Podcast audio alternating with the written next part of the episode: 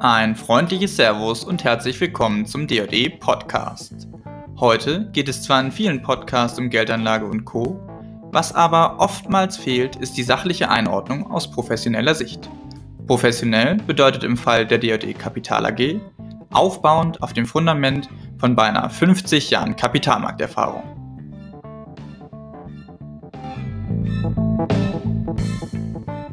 Mein Name ist Konstantin von Essen und ich bin heute Ihr Moderator. Im Konsumsektor tummelt sich eine Vielzahl an Unternehmen mit unterschiedlichsten Geschäftsmodellen. Was die meisten von ihnen vereint, kühlt sich die Konjunktur ab, rutscht die Wirtschaft gar in eine Rezession, dann leidet in der Regel auch das Verbraucherklima und macht den Unternehmen im Konsumsektor das Leben schwer. Doch gibt es auch robuste Geschäftsmodelle oder Bereiche, die in angespannter Wirtschaftslage besser abschneiden als der Rest und wo können Anleger diese finden? Darüber spreche ich heute mit DLE-Analyst Chris Krosse. Servus Chris, grüß dich.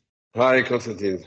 Du bist ja Teil des DLE Research Teams und da eben unter anderem für die Sektoren Konsumgüter und Services verantwortlich.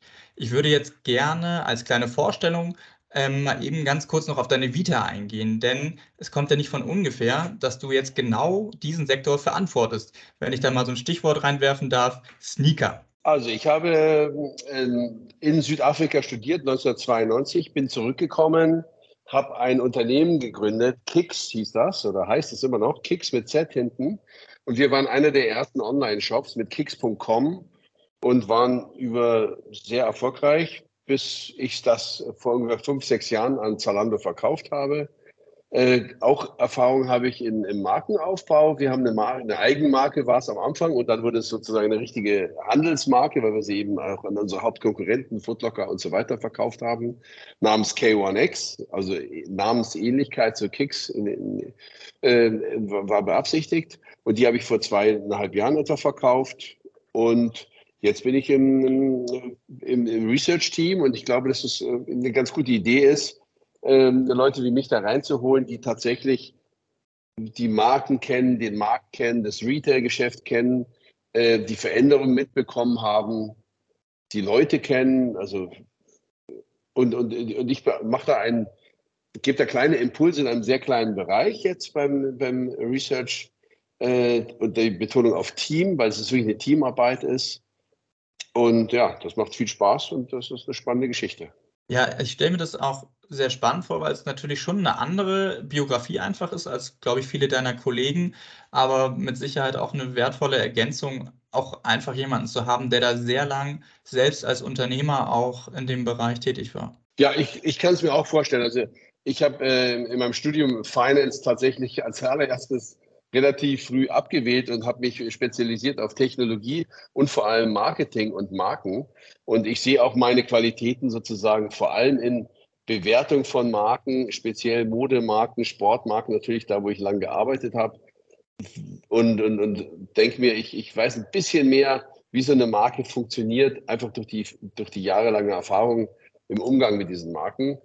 Und was ich dann sozusagen glaube zu fühlen, wird dann in den großen Topf geworfen und die ähm, Finanzanalysten bewerten das und, in der Summe wird dann eine Empfehlung oder auch eine Nicht-Empfehlung draus. Das ist eine, ein, äh, also der, die Betonung liegt auf wirklich Teamarbeit. Weil das Spannende an unserem Job ist ja, ähm, dass wir eigentlich im Endeffekt so ein Puzzle zusammenbauen müssen. Und dieses Puzzle hat unfassbar viele Teile. Und das Schlimme ist, es kommen immer neue dazu. Und diese neuen Teile müssen wir einpassen.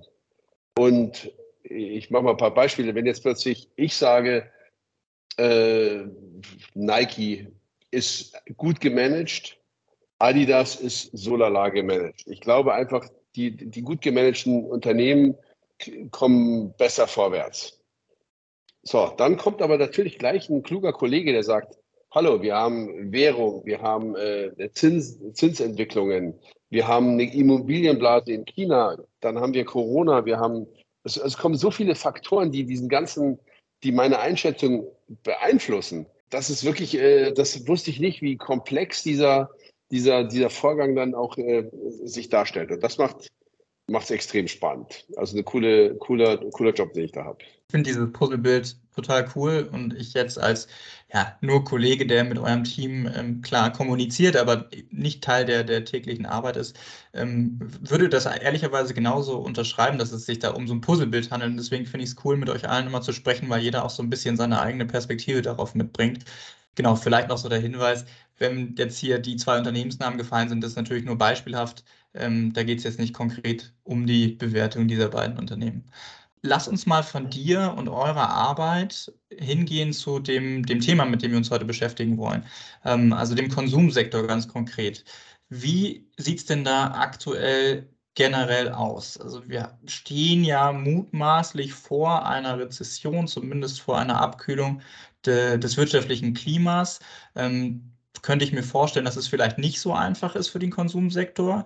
Aber vielleicht gibt es ja auch ein paar positive Aspekte, die man hervorheben kann, wenn man sich auch die einzelnen Unternehmen in dem Bereich anschaut. Und das ist genau der Punkt. Wir betreiben ja äh, Stockpicking. Also wir suchen uns genau äh, aus, hey, die, die Firma hat einen kleinen Vorteil gegenüber seinem Mitbewerb.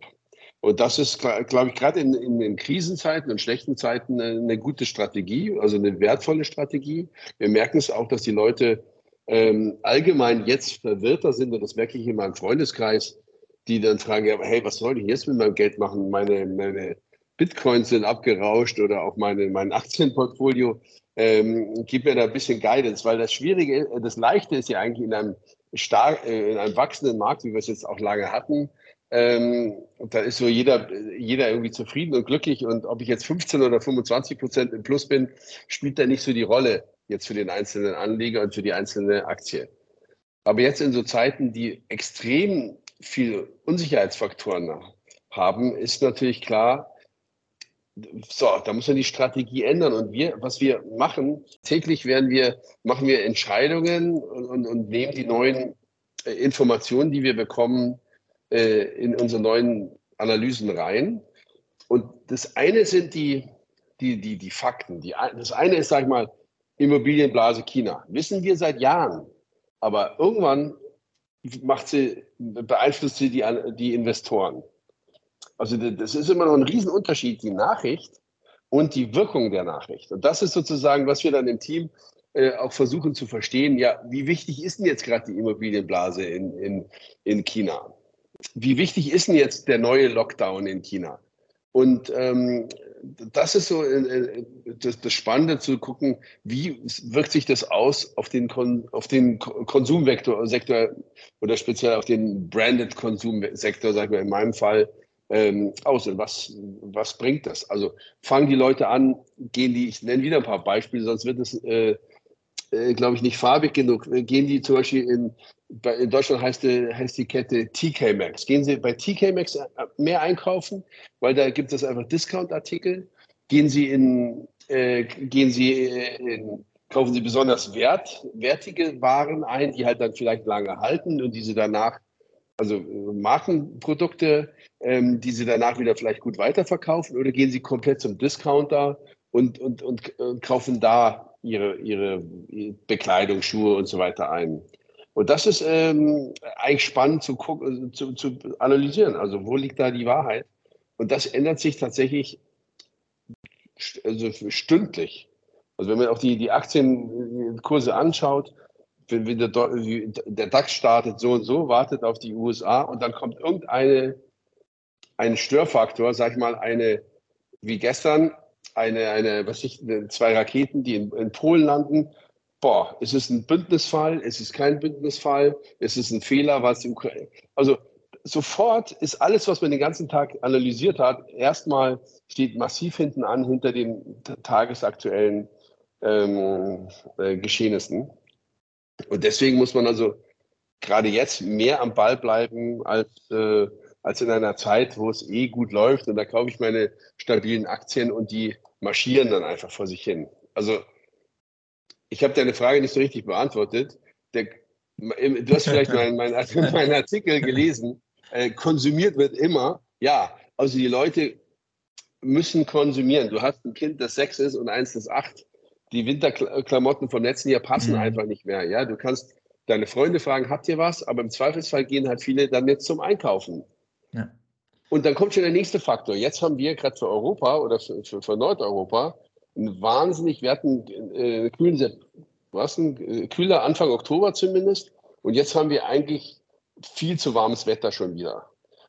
Und jetzt war, äh, marschiert meine Welt auf, dem, auf Black Friday Week und so weiter und Singles Day war schon äh, zu, wo einfach die Lager noch viel, viel zu voll sind und das, das reguläre Geschäft im Endeffekt nicht stattgefunden hat. Weil das habe ich tatsächlich aus eigener Erfahrung gelernt. Die Leute kaufen also zu 90 Prozent ihre Winterstiefel tatsächlich erst, man möchte echt nicht glauben, äh, an dem Tag, nachdem sie wirklich äh, matschige Füße hatten oder, oder an der S-Bahn standen und die Füße so kalt waren, dann kaufen sie erst, also ich verallgemeiner natürlich, die Winterstiefel. Also dieses, dieses, der, das Wetter, das aktuelle Wetter macht unfassbar viel aus für diesen sehr großen Textil- und, und Schuhbereich.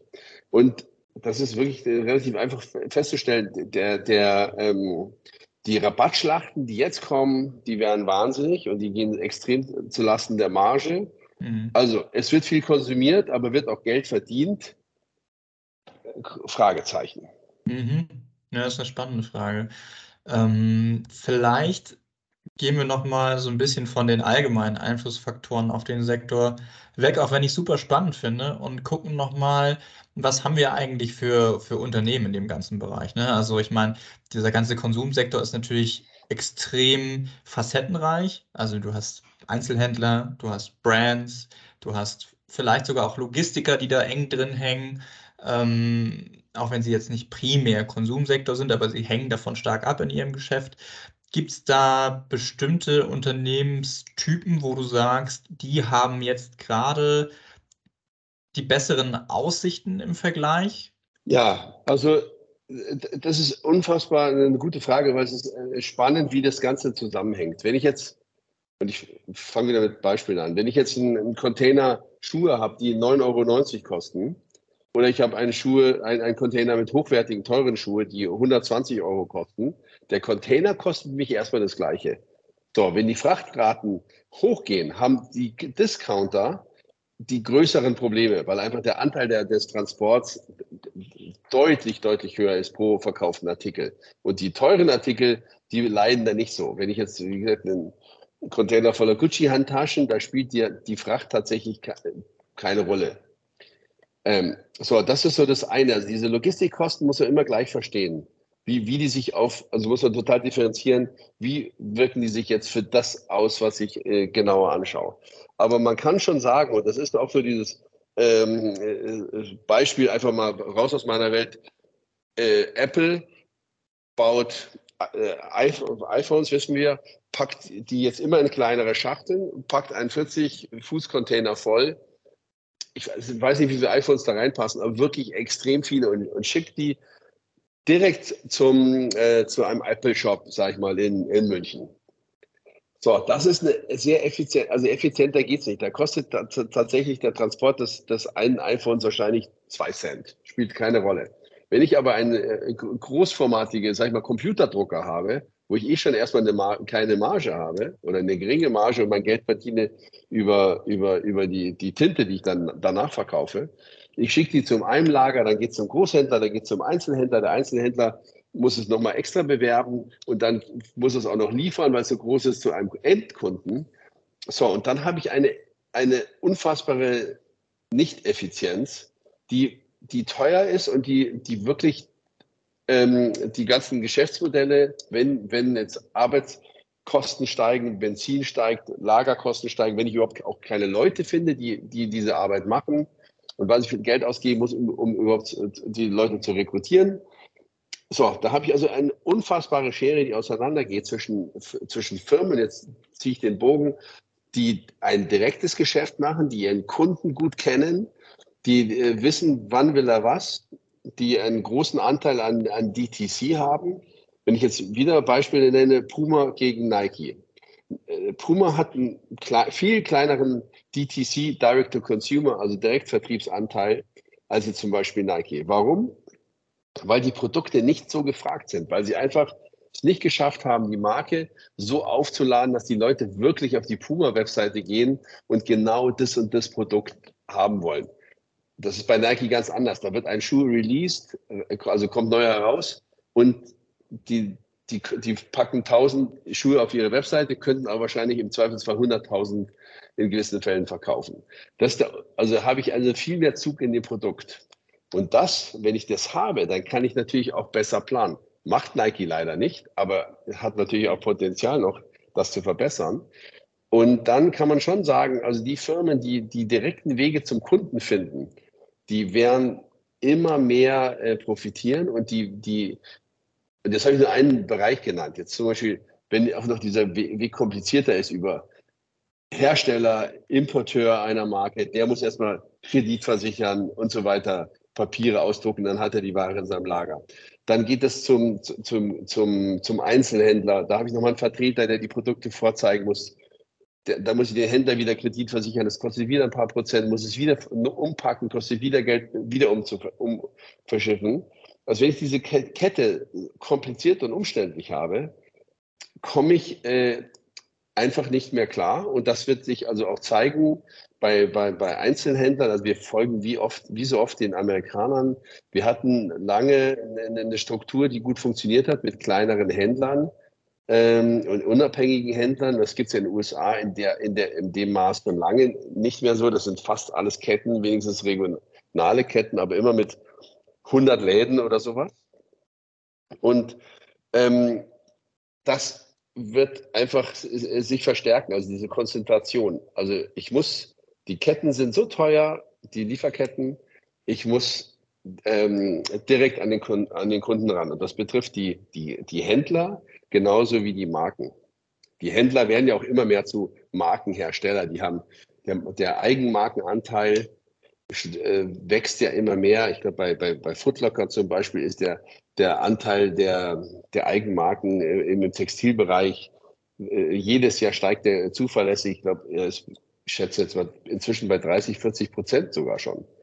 Und ähm, das ist ähm, das Thema. Und die Händler werden, äh, die, die Hersteller werden zu Händlern, indem sie wirklich eigene Shops aufmachen oder beziehungsweise übers Internet direkt an die Kunden verkaufen. Also der Unterschied wird sinken, aber gewinnen wird der, der den Kunden gut kennen, gut kennt, ihn direkt ansprechen kann und dann weiß, wann will er was und ihn dann auch liefern, beliefern kann. Okay, also effiziente Lieferketten letztendlich und der direkte Kanal zum Kunden sind so zwei sehr wichtige Erfolgskriterien aus deiner Sicht für die, für die Unternehmen aus dem Bereich. Total, weil man kann sich ja das überlegen, wenn ich jetzt einen durchschnittlichen Nike-Schuh mal nehme, der kostet in der Herstellung vielleicht 20 US-Dollar und wird für 120 ungefähr verkauft. Und das ist die Marge, wenn ich das effizient zum Kunden kriege, dann ist das ja ein super Geschäft. Also es ist ja relativ einfach auszurechnen. Aber wenn ich diesen Schuh für den ich für 20 Dollar mache, erstmal woanders hinliefern für 28, 38 irgendwo an irgendeinen Großhändler, der es dann weiterverkauft und dann die Händler, der Händler braucht natürlich auf seiner Fläche, eine, eine, eine, muss ja noch mindestens den, den Preis verdoppeln können. So, dann weiß ich genau, dass das eine klingt nach einem deutlich besseren Geschäft und ich habe viel mehr Geschwindigkeit drin und, und das ist das Wichtigste, ich kriege bessere Daten, weil was nützt es mir, wenn ich diesen, äh, diesen Schuh weiß, der hat sich super verkauft, aber ich, ich kriege die Information, äh, Information erst drei, vier Monate später. Dann kann ich gar nicht mehr reagieren. Äh, in, in, Im Sinne von gleich in die nächste Zwischenkollektion die gleichen Farben oder das gleiche Modell in anderen Farben nochmal reinzupacken oder mehr Volumen dahinter zu schieben oder auch die Information an andere Händler weiterzugeben oder auch an meinen eigenen äh, an meinen eigenen Handel sagen, hallo, das ist ein super Hit-Produkt, ihr braucht nicht 100, 100 Paar davon, ihr braucht 1000 Paar davon. Und diese Information kriege ich natürlich in dem DTC-Geschäft und die Zeit wird immer knapper und das Geschäft wird immer schnelllebiger am nächsten Tag. Ich packe den Schuh schon mal rein, da ist er noch nicht mal äh, ausgepackt, da habe ich schon tolle Bilder gemacht von dem Schuh und äh, ich weiß, hoppla, in, in, den ersten fünf Minuten weiß ich schon, das wird ein Erfolg und dann kann ich sozusagen am gleichen Tag noch versuchen, ähm, äh, die Produktion wieder äh, zu verstärken zum nächsten Liefertermin. Also die, es bringt, die Zeit ist wichtig, die Information, die daraus äh, man ziehen kann, ist wichtig, ähm, die Marge natürlich und natürlich dann auch, was mache ich mit den ganzen fehleingeschätzten Produkten, wo ich viel zu viel gekauft habe äh, weil ich dachte, sie verkaufen sich und die gehen durch diese Kanäle nicht durch und das ist ja eher so, so Niemandsland. Ich verkaufe die in die Kanäle und ein halbes Jahr später weiß ich eigentlich erst, ob sie sich verkauft haben. Und diese Information, wenn ich die, die falsch habe, habe ich natürlich wieder zu viel Produkte im Markt, das sich nicht verkauft hat. Also ich habe zu viele Produkte meiner, Produkte meiner Marke, die, die ähm, mit roten Preisen äh, verramscht werden, mit 50 Prozent Rabatt. So, das schadet wieder meiner Marke. Also der Kreis schließt sich immer wieder. Man muss die Kunden gut kennen, man muss rauskriegen, was möchte er haben. Und ich muss relativ direkt, also entweder mit wenigen großen Partnern, mit denen ich wirklich on Speed Dial sozusagen äh, in Verbindung stehe, oder ähm, ich habe ähm, oder oder mit meinem eigenen Onlinehandel, das direkt genau weiß, wie was passiert. Jetzt, ähm, ja, du hast, du hast vorhin schon das Thema äh, Luxus-Brands auch angesprochen. Ähm, genau. Gerade jetzt in Bezug erstmal auf die, äh, auf die Effizienz oder die, ähm, die, den Kostenfaktor der Fracht oder der Logistik. Ähm, haben Luxus-Brands aus deiner Sicht in dem ganzen Bereich so eine Sonderstellung? Auch gerade, ich meine, die gelten ja doch oftmals als krisenfest in Anführungsstrichen. Ähm, könnte man, also ist, ist das was, was du so unter, unterschreiben würdest? Krisenfest in Anführungsstrichen. Also es kommt dann immer darauf an, was ist deine Luxusbrand. Wenn ich jetzt, ähm, also ich glaube auch, sag ich mal, auch in anderen Bereichen, sag ich mal, der, der Porsche, den kauft man sich dann schon auch, wenn man einen tollen Bonus bekommen hat, weil die Firma gut gelaufen ist oder weil man ein gutes Geschäft gemacht hat, vielleicht eine Immobilie verkauft hat mit großem Gewinn und so weiter. Wenn aber der Immobilienmarkt äh, oder ich meine Aktien verkauft habe mit einem großen Gewinn und ein bisschen was abschöpfe. Aber wenn der Immobilienmarkt und der Aktienmarkt und alle möglichen, äh, und mein Job vielleicht doch nicht mehr so sicher ist und ich keinen Bonus bekommen habe, dann kann es auch sein, dass ich mir statt dem äh, neuen Porsche ein, ein BMW kaufe oder auch ein vernünftiges Produkt, aber halt nicht dieses High-End-Luxusprodukt. Deswegen glaube ich schon auch, also, oder es ist klar, dass der Luxusmarkt sich nicht komplett abkoppelt. Aber ähm, äh, deswegen muss man differenzieren. Wenn jetzt Weihnachten ist, dann äh, kauft das Luxusklientel wahrscheinlich seiner Frau, seinen Kindern und so weiter mehr oder weniger die, die, die, das, das Budget ist das gleiche für Weihnachtsgeschenke oder so weiter. Oder also das, sag ich mal, das, ähm, äh, es gibt kein, kein, kein iPod mehr, aber wenn es ein iPod noch gäbe, würde der bei den Kindern trotzdem ähm, unterm Weihnachtsbaum liegen. So, aber der, der, der Zoom, und wie hieß das Ding von, von Microsoft, weiß ich gar nicht mehr, der halt auf, so auf Price Point war, der würde wahrscheinlich sich schwerer tun. Also diese Premium-Produkte im Luxusbereich äh, funktionieren schon, schon abgekoppelt von der restlichen Welt, aber nicht total. Mhm. Ja, also ähm, bei, bei Bekleidung, ja weil wir müssen nur einmal eine kleine Schleife drehen. Bei ja, Bekleidung bitte. zum Beispiel, wenn jetzt die, die Silvesterparty in St. Moritz startet, dann wird die, werden die Outfits gekauft von den Frauen im Luxusbereich. Punkt aus. Da wird sich jetzt nicht viel, äh, viel ändern. Aber ob, der, ob ich jetzt zu Weihnachten das, das 50.000 Euro äh, äh, Kette äh, verschenke oder das, dann ist es doch nur eine für 20.000 Euro, weil das ja nicht so lief auf meinem Niveau, das wird schon auch so ein bisschen Unterschied machen. Macht das Sinn? Das macht für mich auf jeden Fall Sinn. Äh, ich, ich glaube, wenn wir über Luxusgüter sprechen, dann müssen wir auch über einen wichtigen Markt sprechen, für Luxusgüter, aber auch generell für Konsum, äh, und das ist China. Ähm, hast du vorhin auch schon mal ganz kurz angeschnitten mit der Immobilienblase. Wie wichtig ist China für den gesamten Konsumgütersektor und die Unternehmen ähm, in Bezug auf wirtschaftlichen Erfolg und auch wenn wir gerade jetzt vielleicht vor einer konjunkturellen Schwächephase in Europa und den USA stehen? Also wenn wir Luxusmarken anschauen, dann schauen wir immer als ein Faktor, wie hoch ist der China-Umsatz.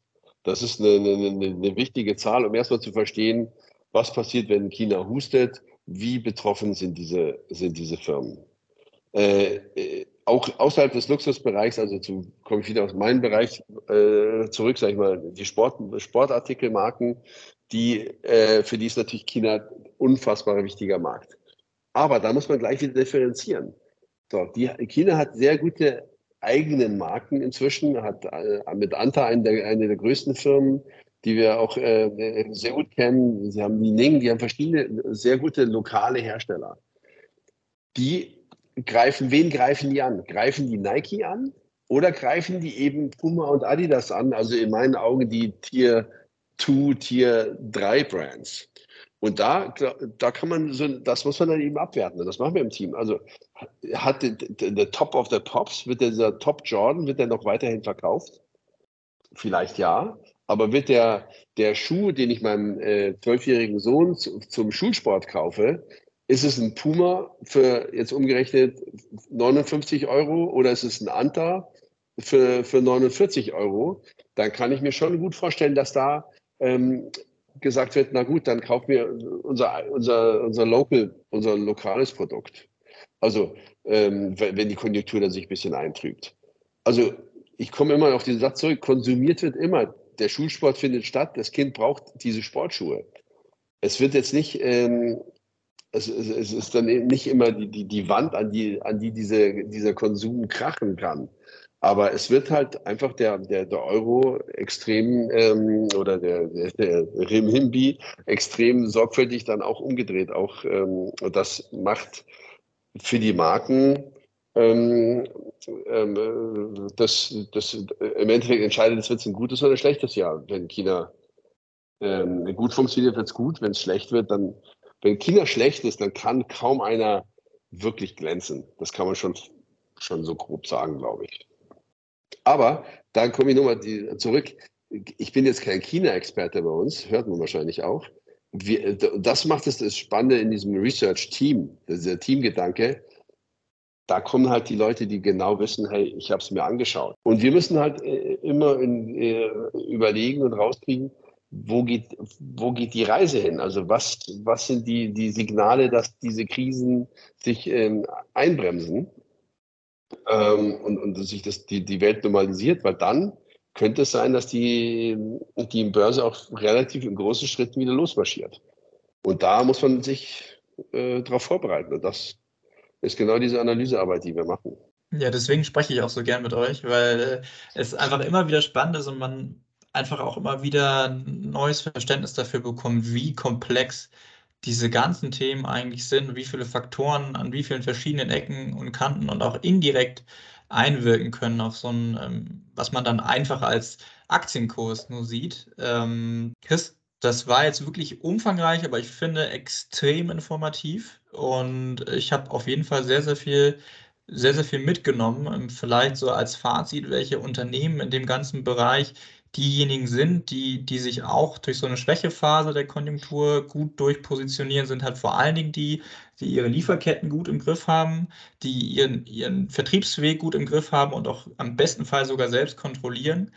Ähm, das ist, glaube ich, so das, was ganz entscheidend ist, wenn, wenn man sich das anguckt. Und ja, natürlich das Thema China auch immer im Blick behalten. Ähm, genau. Und, die, und die wirklich, den Satz will ich noch dazufügen, mhm die wirklich hart gearbeitet haben, um ihre Marke wirklich wertvoll zu machen. Mhm. Ich bin also überzeugt davon, dass die wertvollen Marken jetzt ähm, dann wieder besonders gut aus diesen Krisen rauskommen, weil sie einfach dieses, ja, diesen Nimbus haben, den du dir nicht so schnell erarbeiten kannst, in, in, sondern den du einfach, ja, den du ähm, dann monetarisieren kannst, einfach über die, auch über die Skaleneffekte, die du hast.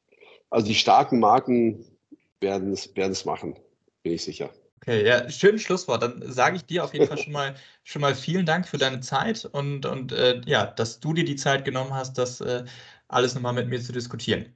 Gerne, Konstantin. Jederzeit machen wir das wieder. Super. Und jetzt äh, selbstverständlich möchte ich auch Ihnen, liebe Zuhörerinnen und Zuhörer, noch eine kleine Leseempfehlung mit auf den Weg geben. Denn unser Gast, Chris Grosser, hat gemeinsam mit seinem Kollegen Moritz Rehmann gerade erst einen sehr umfassenden Bericht zum ganzen Thema Konsumaktien verfasst. Ähm, da finden Sie nochmal viele Zahlen und viele Hintergrundinformationen zu dem ganzen Bereich. Es ist sehr spannend, glaube ich, als Ergänzung nochmal zu dem Podcast, denn Zahlen sind immer am besten, wenn man sie vor sich liegen hat. Den Artikel finden Sie wie gewohnt auch hier als Link in den Show Notes. Dann bleibt mir jetzt nur noch zu sagen, vielen Dank fürs Zuhören und ich würde mich sehr freuen, Sie auch zu unserer nächsten Folge wieder begrüßen zu dürfen. Bis bald und machen Sie es gut.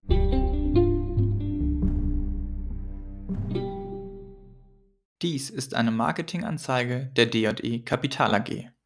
Alle hier veröffentlichten Angaben dienen ausschließlich ihrer Information und stellen keine Anlageberatung oder sonstige Empfehlung dar. Die in diesem Podcast enthaltenen Aussagen geben die aktuelle Einschätzung der D&E Kapital AG wieder. Diese können sich jederzeit ohne vorherige Ankündigung ändern. Alle getroffenen Angaben sind mit Sorgfalt entsprechend dem Kenntnisstand zum Zeitpunkt der Erstellung gemacht worden. Für die Richtigkeit und Vollständigkeit kann jedoch keine Gewähr und keine Haftung übernommen werden. Der Podcast und der Inhalt sind urheberrechtlich geschützt